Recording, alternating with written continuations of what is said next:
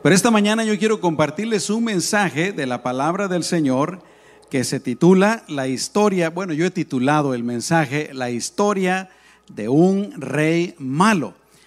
Y los pasajes que voy a estar leyendo se encuentran en Segunda de Crónicas, capítulo 33, por si alguno de ustedes quiere eh, buscar ese capítulo.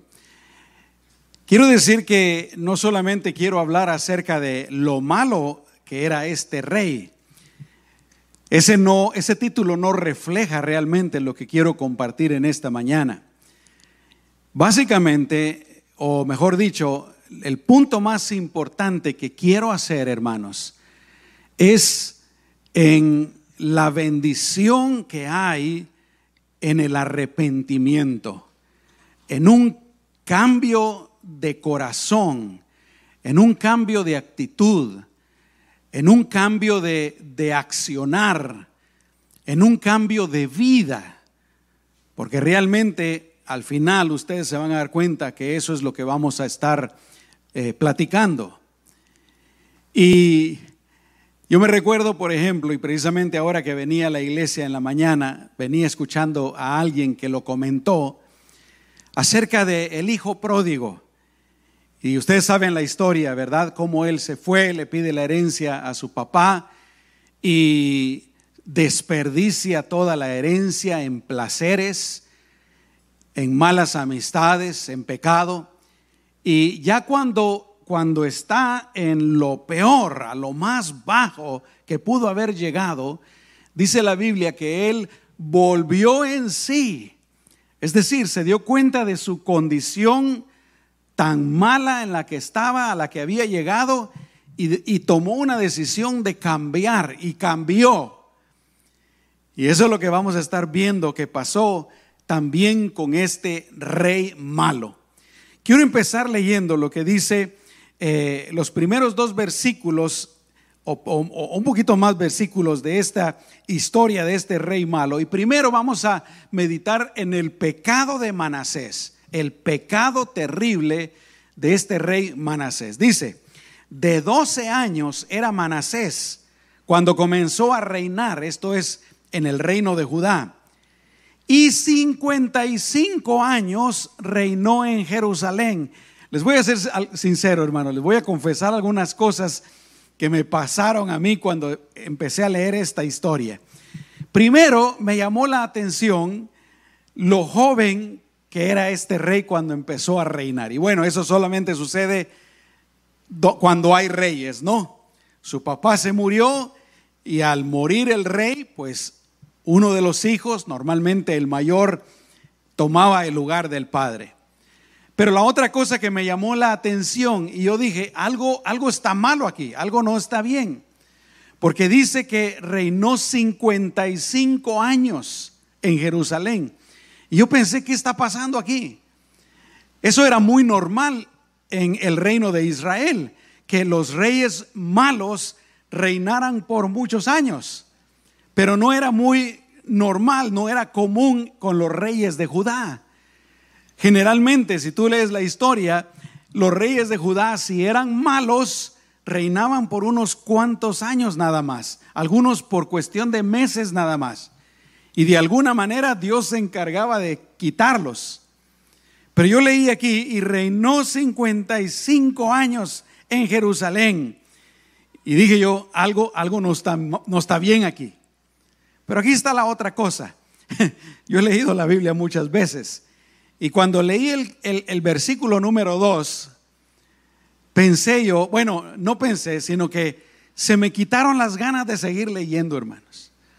Porque pensé, otra vez voy a leer la historia de un hombre impío, de un hombre malo, de un hombre terrible. Y no me daban ganas de leerlo. Y les voy a ser sincero, lo dejé por un lado, por varios días, aunque era la lectura que me tocaba. Dice el versículo 2, pero hizo lo malo ante los ojos de Jehová conforme a las abominaciones de las naciones que Jehová había echado de delante de los hijos de Israel.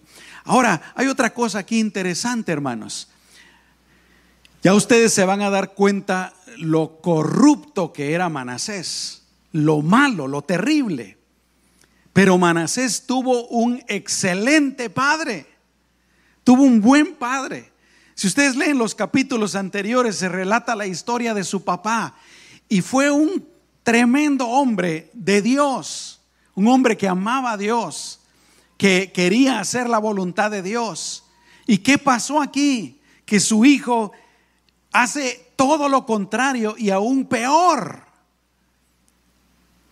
Y eso nos recuerda el hecho de que nuestros hijos y todas las personas realmente tenemos libre albedrío. Todos los seres humanos tenemos esa libertad de decidir entre el bien y el mal. Y con nuestros hijos no es la excepción. Hay hijos que pueden tener excelentes padres o buenos padres o buenas madres y sus hijos deciden hacer todo lo contrario, vivir una vida totalmente contraria. O aún hijos de padres cristianos que nosotros, una de las cosas más grandes que nosotros queremos para nuestros hijos es que conozcan al Señor, que amen al Señor, que vivan para el Señor. Y a veces nuestros hijos no se interesan ni siquiera por las cosas de Dios. Pero vemos pues aquí este, este rey, este muchacho de 12 años que empieza a reinar y es terriblemente malo, aún teniendo un tremendo buen ejemplo de sus padres. Yo creo, mis amados hermanos, que eso también nos recuerda seguir orando por nuestros hijos. ¿Cuántos dicen amén? Y hacer lo mejor que podamos por nuestros hijos. Ya las decisiones que ellos tomen cuando ellos estén adultos, pues ya serán sus decisiones y ellos tendrán que enfrentar las consecuencias. Pero aún así no dejan de ser una carga para nosotros. ¿Cuántos dicen amén? Los que tienen hijos grandes saben a qué me refiero. y la otra cosa que me llama la atención es que la Biblia dice que él empezó a vivir conforme a los pecados, las abominaciones de las naciones que Jehová había echado. Dios había sacado a estas naciones pecadoras para darles la tierra a ellos. Y Dios quería que ellos vivieran de una manera diferente, de una manera santa. Pero ¿qué hacen ellos, hermanos? Llegan al lugar, se ponen cómodos y empiezan a, mirar cómo viven las otras naciones y empiezan a, a imitar el pecado. Yo creo que aquí también hay otra lección que debemos de recordar y es el hecho de que a nosotros los creyentes Dios nos manda, Dios espera, Dios desea que nosotros vivamos de una manera diferente a como vive el mundo. ¿Cuántos de ustedes sabían eso, hermanos? Dios desea, Dios espera y Dios nos manda que nosotros no vivamos como vive el mundo en cuanto al pecado se refiere sino que vivamos en santidad. Miren, siguen, vamos a seguir escuchando los pecados de este, de este rey. Dice, porque él reedificó los lugares altos que Ezequías, su padre, había derribado. Los lugares altos eran en algunos cerros, en algunas montañas, se construían estos lugares de adoración a dioses paganos a, dioses inventados por el hombre e inventados por el diablo. Y dice que él vino, su papá ya los había derrumbado, los había quitado, y él vino y los reedificó. Y sigue diciendo, y no solo eso, pero también levantó altares a los Baales, dioses falsos, e hizo imágenes de acera, y adoró a todo el ejército de los cielos y les rindió culto. Miren qué tremendo. Empezó pues con idolatría. Hermanos, hay otros pecados que yo, yo, quisiera decir en este momento que no tienen que ver con nuestra relación directa con Dios tal vez. Por ejemplo, pecados sexuales, ¿verdad? Eh, podríamos decir, aunque puedo estar equivocado también, que nos afectan, afectan a nosotros y están de una manera horizontal entre personas. Pero la idolatría, mis amados hermanos, es un pecado y una ofensa directa a Dios. Porque es como que una persona le está diciendo a Dios, eh, eh, tú no existes y si existes, tú no eres verdadero, tú no vales nada, no me importas, yo voy a adorar a otros dioses. Qué tremendo. Y Dios en su palabra ha prohibido la idolatría. En el mundo todavía el día de hoy hay mucha, mucha idolatría. Pero no solo eso, me llama la atención que dice que también adoró a todo el ejército de los cielos y les rindió culto. ¿De qué está hablando ahí, hermanos? Está hablando de la astrología, no de la astronomía, sino de la astrología. Adorar los seres celestiales, la luna, el sol, eh, los planetas, las estrellas. Y de la misma manera, todavía el día de hoy hay muchas personas que practican la astrología. ¿No es cierto, hermanos? Muchos que están pendientes ahí del horóscopo. Muchos aún cristianos, tristemente, que creen en eso de la astrología. ¿Qué signo eres? Bueno, yo soy este signo. Yo soy Libra, yo soy escorpión, yo soy esto y el otro. Y están pendientes, pues. Esa es astrología, hermanos.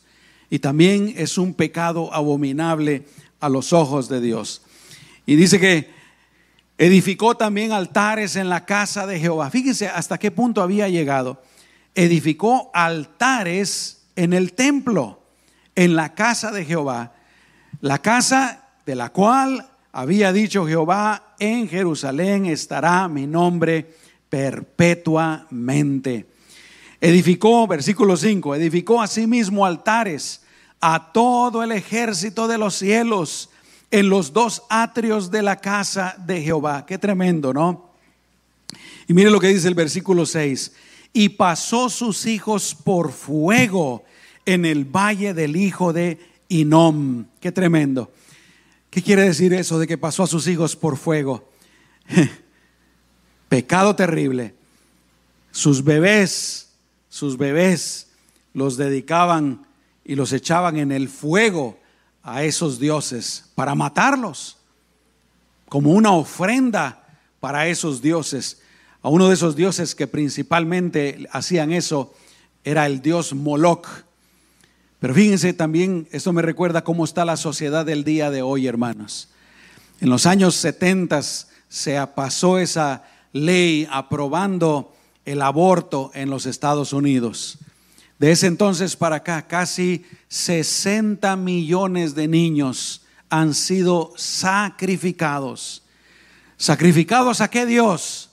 Tal vez no a Baal, tal vez no a Moloch, pero sacrificados al humanismo, sacrificados al ser humano, porque el ser humano dice, no, eh, tenemos derecho, es nuestro derecho, mi cuerpo es mi derecho. Eso que está ahí no es una criatura, no es un niño, así decían antes, ¿verdad? Antes de que hubieran ultrasonidos. Ahora hasta prácticamente se puede ver el rostro de las criaturas ahí adentro del vientre. Pero imagínense ustedes, Estados Unidos y el mundo entero está igual, sacrificando a los hijos. Pero dice, y pasó sus hijos por fuego en el valle del hijo del, en el valle del hijo de Inom, y observaba los tiempos. Fíjense, hablando de astrología otra vez, ¿no? Observaba los tiempos, miraba en agüeros, era dado a adivinaciones y consultaba a adivinos y encantadores. Qué tremendo. Hermanos, el día de hoy está igual el mundo. El mundo le encanta la astrología, el mundo le encanta la adivinación, el mundo le encanta eh, tratar de averiguar eh, qué está pasando de lo que desconocen o qué va a pasar en el futuro, ¿no? y van con personas que tiran las cartas y hacen eh, trabajos y todo eso. Mis amados hermanos, Dios prohíbe todo tipo de adivinación, de idolatría, de brujería, de hechicería. Todo ese tipo de cosas Dios los prohíbe. Y créame, mi amado hermano, yo espero que aquí no haya nadie, pero si hay alguien así, qué bueno para que lo escuche. Pero yo espero que aquí no haya nadie. Pero aún entre creyentes, entre creyentes, hay cristianos que practican este tipo de cosas. Van a la iglesia el domingo y levantan sus manos al Señor y lo adoran. Y el lunes se van con la que hace trabajos para hacerle un trabajo al marido o a alguien más. ¿Cierto, hermanos? ¿No? Es cierto. Qué tremendo. Edificó asimismo altares a todo el ejército de los cielos en los dos atrios de la casa de Jehová. Versículo 6. Me atrasé un poquito, ¿verdad? Eh, versículo 6, casi al final donde estaba leyendo, dice, se excedió, se excedió en hacer lo malo ante los ojos de Jehová hasta encender su ira. Dios es un Dios paciente, pero tanto era el pecado de Manasés que pecó tanto que hasta encendió su ira.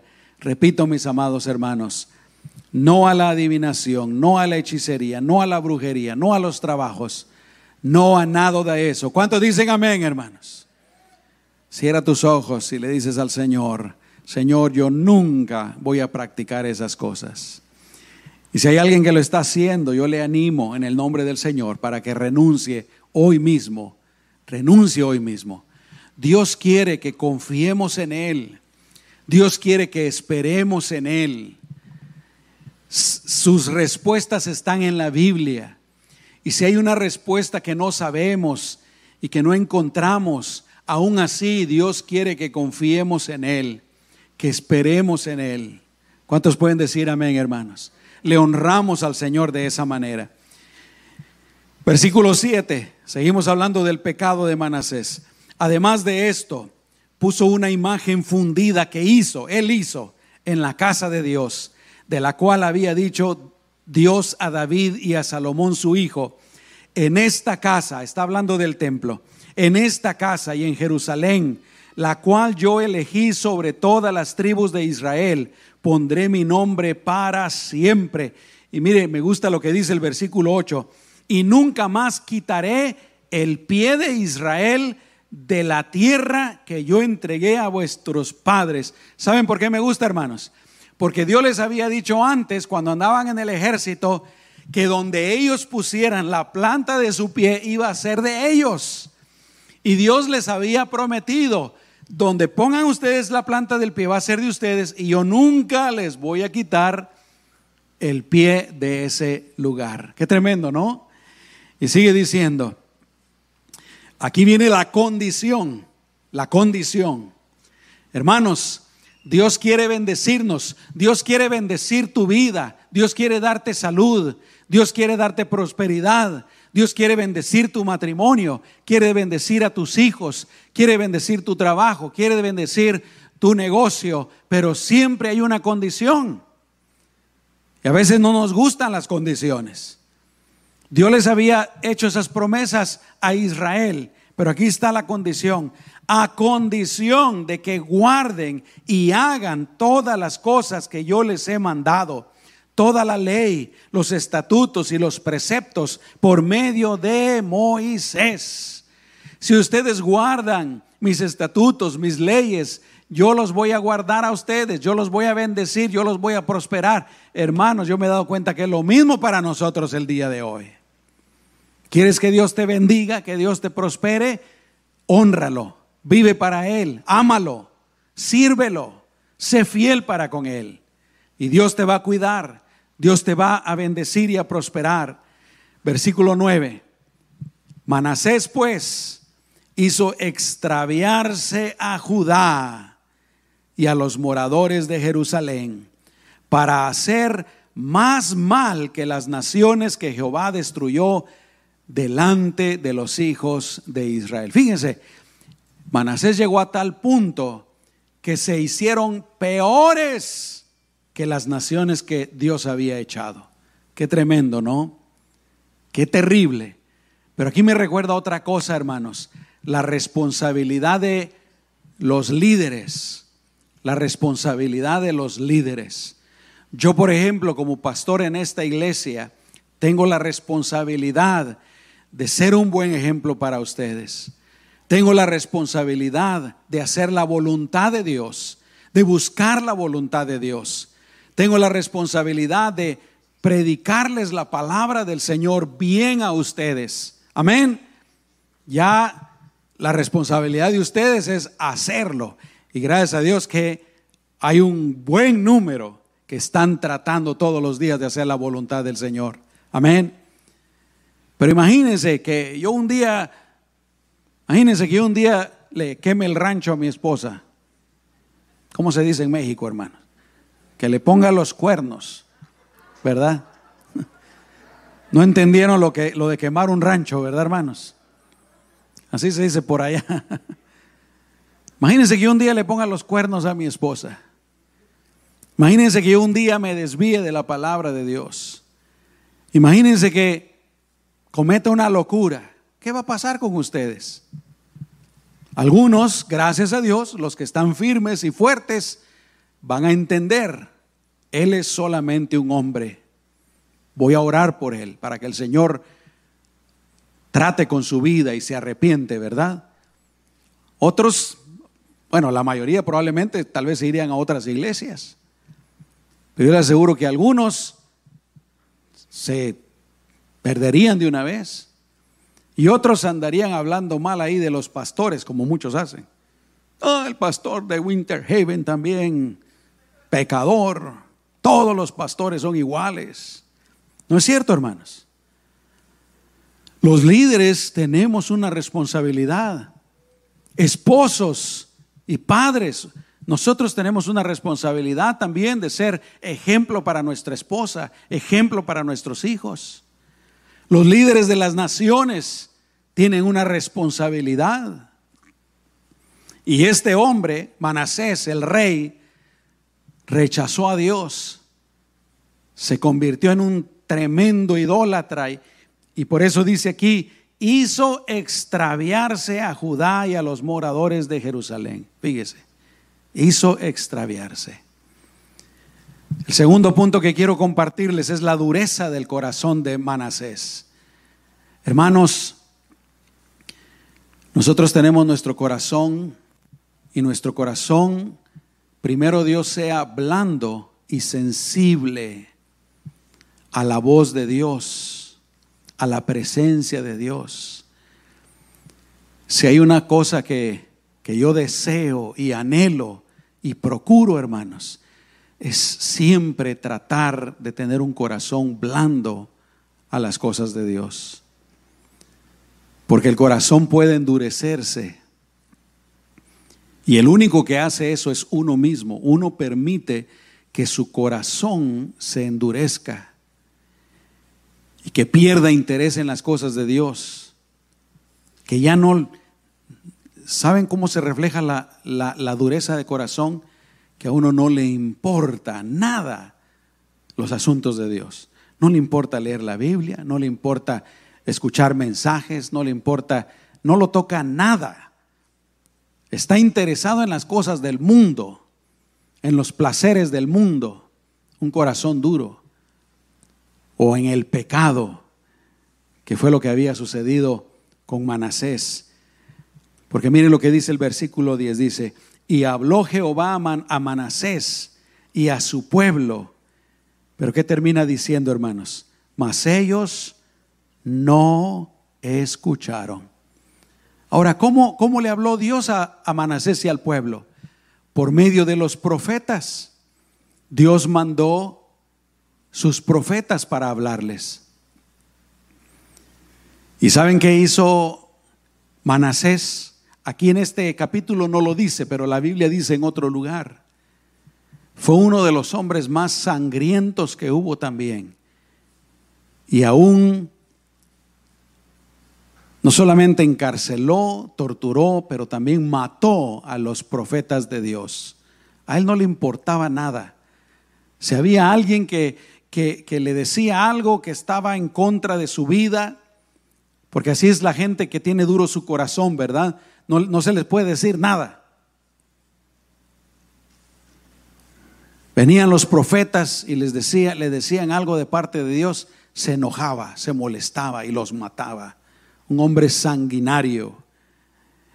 Hermanos, lo interesante es que Dios siempre habla y Dios siempre habla a tiempo. ¿Cuántos dicen amén? Por ejemplo, en este momento Dios te está hablando. No, yo no soy Dios, pero estoy hablando de su palabra y por medio de su palabra Dios te está hablando. Dios me está hablando a mí. Dios siempre habla.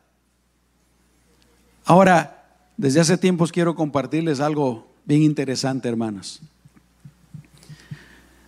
No es tan importante la manera en la que Dios habla, sino el contenido de su mensaje. Déjame que te lo repita una vez más. No es tan importante la manera en la que Dios habla, sino el contenido de su mensaje. Si su mensaje viene de su palabra. ¿Sabes por qué lo digo? Porque a veces los cristianos cometemos el error de que si el que está dando el mensaje no es una persona muy elocuente o no, eh, no es una persona que nos mueve nuestras emociones, eh, no es, entre comillas, un tremendo predicador, a veces nosotros desestimamos el mensaje. ¿Me estoy explicando, hermanos? Y no nos debe de importar eso, sino el contenido del mensaje. Si el mensaje es la palabra de Dios, tenemos que escucharlo. Tenemos que aplicarlo a nuestras vidas. Si es una exhortación, tenemos que actuar y responder a esa exhortación. Dicen amén, hermanos. Yo he conocido hombres y mujeres que, entre comillas, son tremendos predicadores y, mueven las masas y las masas se emocionan y, y responden. Pero a veces esos grandes predicadores, entre comillas, viven unas vidas que no son tan ejemplares. Pero conozco también muchos hombres y mujeres de Dios que tal vez no son tan buenos para hablar, pero viven la palabra de Dios. Y cuando comparten la palabra es la palabra de Dios. Pero Manasés, a él no le importaba nada de lo que Dios le quería decir. Ellos no escucharon, dice. Déjame hacerte una pregunta. ¿Escuchas tú la palabra de Dios? ¿Escuchas tú la palabra de Dios? ¿Te toca la palabra de Dios? ¿Te mueve tu corazón la palabra de Dios? Primero Dios que así sea. Quiere decir que eres una persona sensible al Espíritu Santo y que tu corazón no está duro. Pero también si alguien tiene su corazón duro se puede ablandar humillándose al Señor, humillando el rostro delante del Señor. Pero el tercer punto de este mensaje es el azote de Dios en contra de Manasés. Fíjense cómo está la cosa. Manasés ha vivido una vida de pecado, de idolatría, de abominaciones, de maldad terrible. Y Dios le ha estado hablando todo ese tiempo. Dios le ha estado hablando todo ese tiempo. Y él no ha hecho caso, no le importa en lo más mínimo. Entonces, viene Dios y es como que Dios dijera, voy a tener que tratar con Manasés de una manera diferente. ¿Y saben qué hizo, qué hizo Dios, hermanos? Trajo ejércitos enemigos en contra de Jerusalén. Versículo 11 dice, por lo cual Jehová trajo contra ellos los generales del ejército del rey de los asirios, los cuales aprisionaron con grillos a Manasés y atado con cadenas lo llevaron a Babilonia. Y según dicen los historiadores, estuvo allá en Babilonia encarcelado por un año más o menos. Un año. Bueno, Manasés, si no vas a escuchar por las buenas, entonces vamos a ver si escuchas por las malas. Hermanos, seamos sabios, escuchemos por las buenas. ¿Cuántos dicen amén? Seamos listos, seamos inteligentes, seamos sensibles, escuchemos por las buenas. Aunque el pastor nos esté predicando el mensaje más aburrido, pongamos atención. Amén.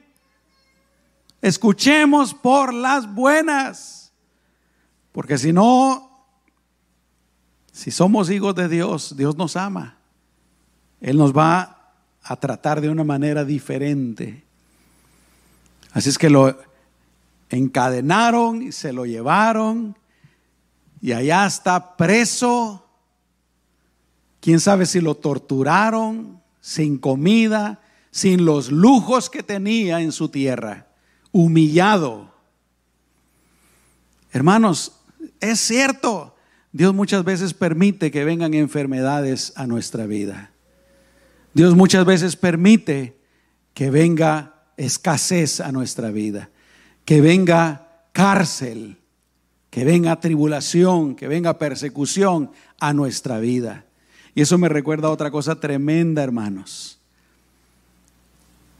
Yo creo que va a llegar el día en que Dios le va a hablar a la iglesia de Estados Unidos para que la iglesia despierte. Por eso les digo yo el día de hoy, hermanos, como cristianos, vivan en santidad para el Señor y y prediquemos el mensaje del Evangelio. Sigamos enviando misioneros, sigamos sosteniendo misioneros, hermanos, porque Dios nos va a pedir cuenta de eso. Escuchemos la voz suave del Señor y no esperemos que venga la tormenta. Amén. Yo no quiero enfermarme, hermanos. Yo no quiero estar en la cárcel, a menos de que sea por predicar la verdad del Evangelio. Yo no quiero estar en escasez y por eso el día de hoy yo amo al Señor, yo sirvo al Señor, yo trato de serle fiel. ¿Cuánto están entendiendo, hermanos? Hoy, cuando el Señor nos habla con amor, con cariño, con paciencia, cuando el Señor nos susurra, escuchémosle y vivamos para Él. Pero este hombre no quiso escuchar y Dios permitió que vinieran estos ejércitos. Pero aquí está lo hermoso, hermanos. Y por eso fue que él reinó 55 años en Jerusalén. El arrepentimiento de Manasés. Versículo 12 dice, mas luego que fue puesto en angustias, mire lo que dice, oró a Jehová, su Dios, humillado grandemente en la presencia del Dios de sus padres. Qué tremendo, hermanos.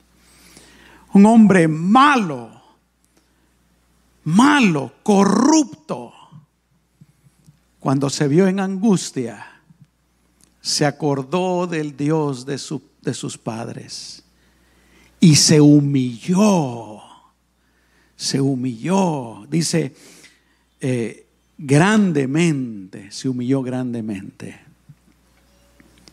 Y fue una humillación sincera, fue una humillación verdadera.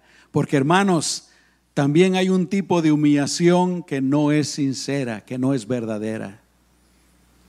Hay personas que cuando están en angustia, claman a Dios y le hacen un montón de promesas. ¿Cuántos de ustedes han conocido a alguien así? Hay muchas personas así, lamentablemente. Cuando están en aprietos, están en el hospital, están en la cárcel, están sin trabajo, ahí sí, ahí van a la iglesia y oran y piden oración y, hacen ayuno y, y, hombre, parecen los mejores cristianos del mundo. Y uno como pastor, bien tonto, dice, ahora sí, esta persona se arrepintió. Me ha pasado un montón de veces, hermanos.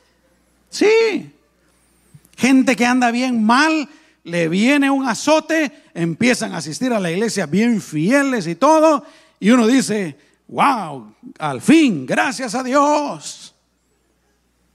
Pero nomás consiguen otro trabajo, nomás se les pasa la enfermedad, nomás salen del hospital, ahí van Es palabra de Dios, como el perro que regresa a su vómito. No es mi palabra, es palabra de Dios. Ahora con la pandemia esta, yo he visto gente así. Se enferman, andaban mal antes. Y no es mi intención insultar a nadie ni ofender a nadie, pero si se ofenden, pues ya es cosa suya, ¿no? No me hablen, ¿qué me importa? Andaban mal, se enfermaron. Ay Dios, sáname, ayúdame. Hay que pedirle a toda la iglesia que oren por mí. Ya el Señor los sana, le, hicieron un montón de promesas al Señor. Señor los sana, al rato van a andar igual o peor. ¿Ustedes creen que engañan a Dios? Al pastor sí lo engañan porque es bien tonto. Pero a Dios, a, Dios nadie engaña, hermano.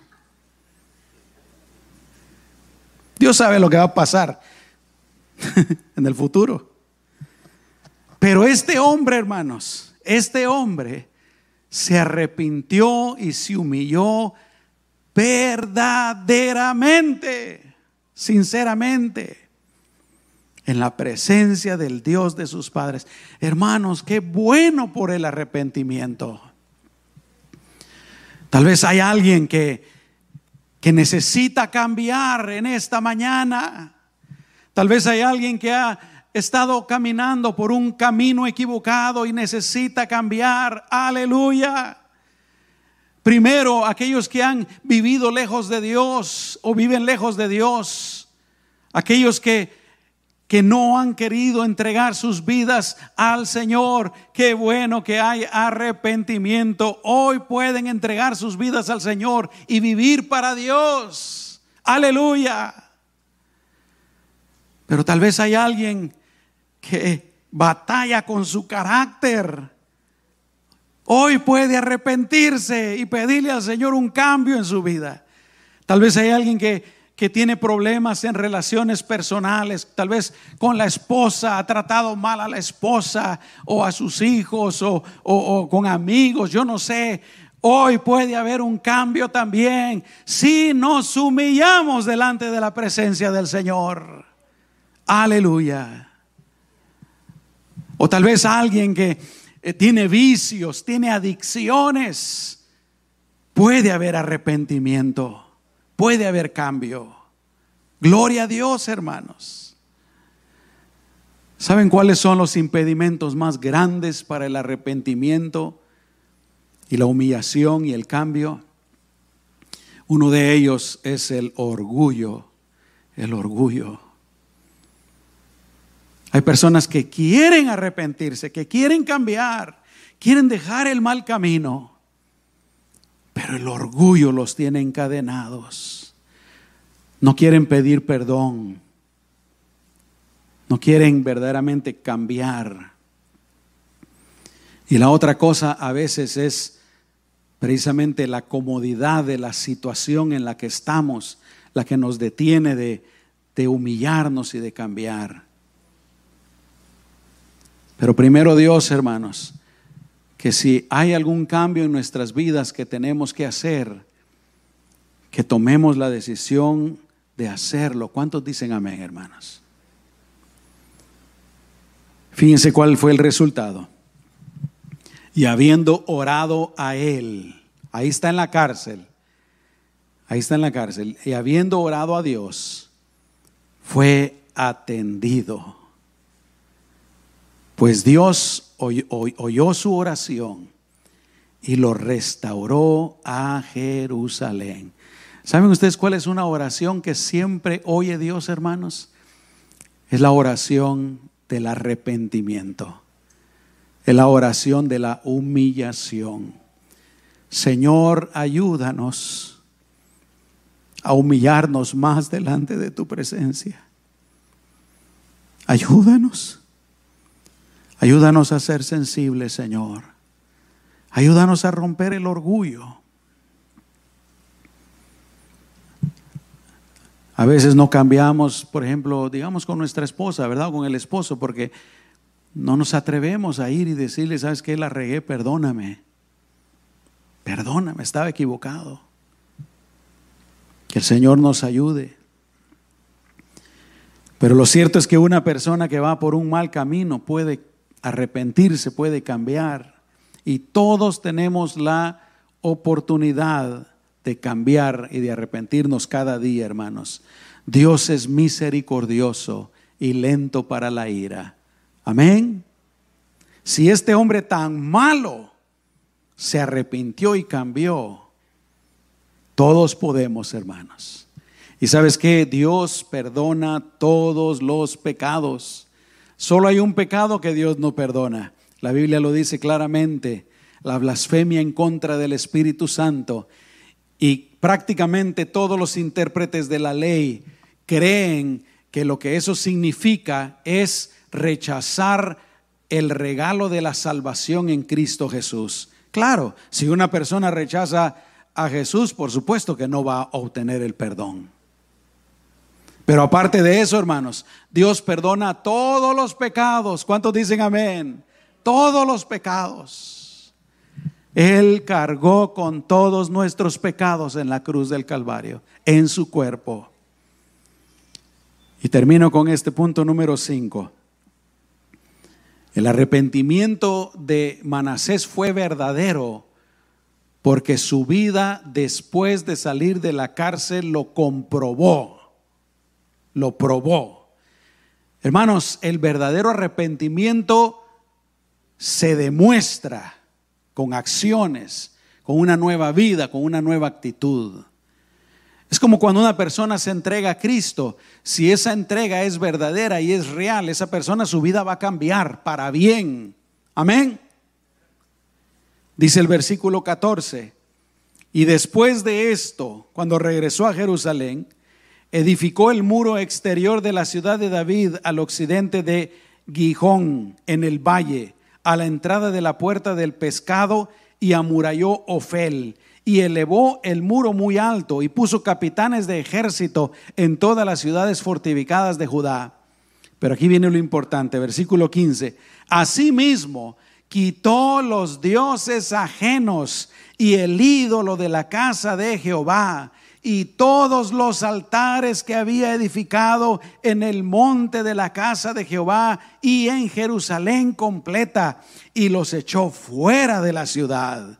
Reparó luego el altar de Jehová y sacrificó sobre él sacrificios de ofrendas de paz y de alabanza. Y mandó, escuchen esto, mandó a Judá que sirviesen a Jehová, Dios de Israel. Aleluya. Gloria a Dios. ¿Cuántos dicen gloria a Dios, hermanos? Cambió verdaderamente. Se arrepintió verdaderamente. Gloria al Señor, hermanos. Bendito es el nombre del Señor. Yo les he dicho muchas veces, a mí me encanta ese dicho mexicano, ¿verdad? Borrón y cuenta nueva. mi papá le encantaba decirlo. él vivió en México 30 años, se hizo ciudadano mexicano. Y a él le gustaba decir, borrón y cuenta nueva. Yo creo que ese, los mexicanos, Dios los inspiró para inventarlo. Porque así hace Dios. Cuando alguien se arrepiente, borrón y cuenta nueva. Empezamos de nuevo. Aleluya. Hoy, hermanos, puede ser borrón y cuenta nueva para todos nosotros. Amén. Habrá algo en nuestra vida que necesitamos cambiar. Habrá algo que necesitamos dejar. Habrá alguna persona con la que tenemos que ir y pedirle perdón o reiniciar nuestra relación con esa persona. Habrá algo que hoy sea borrón y cuenta nueva. Amén. Especialmente si alguien no está viviendo para Dios. Hoy puede ser ese día. Vamos a orar, hermanos. Cierra tus ojos, por favor, ahí donde estás. Aleluya. Señor, te damos gracias por el ejemplo de este rey. No por todos sus pecados, no por toda su maldad, no por toda su impiedad, sino porque llegó el momento, Señor, en que Él al fin se arrepintió de todos sus pecados no importa cómo haya sido, Señor, aunque haya sido necesario un azote de parte tuya. Lo importante es que al fin, Señor, Él cambió su vida. Él se arrepintió y te pidió perdón. Y sus acciones después lo, lo mostraron, Señor. Gracias, Señor, por ese gran ejemplo. Porque nos recuerda que cualquier persona puede cambiar, Señor. Cualquier persona puede empezar una historia nueva el día de hoy. Cuando esa persona te pide perdón y se arrepiente y decide cambiar.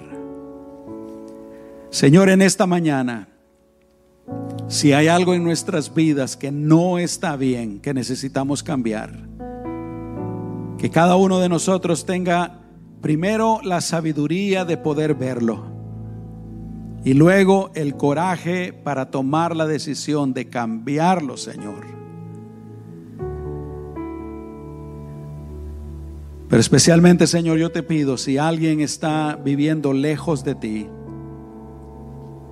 si alguien está viviendo en pecado, Señor, yo te pido que con esta palabra, Señor, y el poder de tu Espíritu Santo, esta persona sea sensible a lo que tú hablaste en esta mañana y se arrepienta y se rinda a ti y te pida perdón. Te lo pido en el nombre de Jesús, Señor. Yo voy a hacer una oración, una oración de confesión y una oración de perdón, así como estamos con los ojos cerrados. Y si alguien quiere repetirla, yo te invito para que lo hagas. Señor, en este momento, yo te confieso, reconozco que esto está mal en mi vida. A ver, dile al Señor lo que, lo que está mal. Y te doy gracias por usar al pastor en esta mañana para hablarme. Hoy yo tomo la decisión de cambiar. Me humillo a ti, Señor. Te pido que me fortalezcas, que me ayudes. Y tomo la decisión, Señor, de dejarlo, de cambiar en el nombre de Jesús. Amén. Así como estamos con los ojos cerrados todavía, si hay alguien que está lejos de Dios, si tú estás lejos de Dios en tu vida, en tu corazón, pero esta mañana quisieras acercarte al Señor y empezar a vivir para Él, como no lo has, lo has hecho o no lo has estado haciendo. Repite esta oración. Dile al Señor, Señor Jesús, gracias por tu amor. Gracias por tu paciencia. Y gracias por tu llamado. En este momento, Señor, te pido que me perdones. Voy a empezar a vivir para ti como nunca lo he hecho.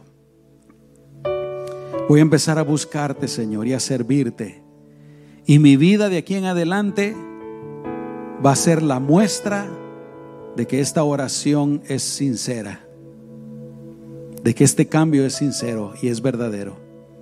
En el nombre poderoso de Jesús. Gracias Señor.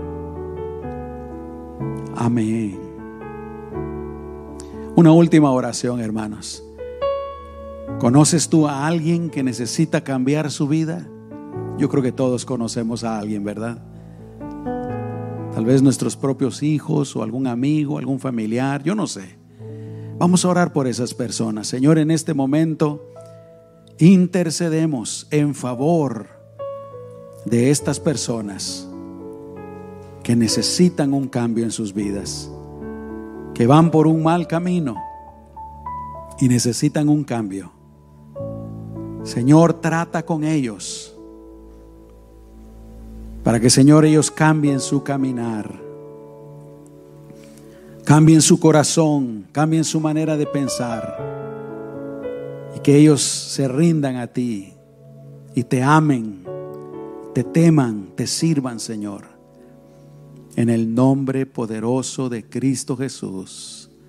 Aleluya.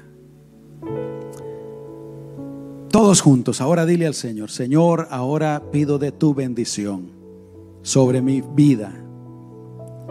Pido de tu cuidado. Pido de tu dirección. Y también tu bendición sobre mi familia, Señor. En el nombre de Jesús. Amén. Gloria a Dios.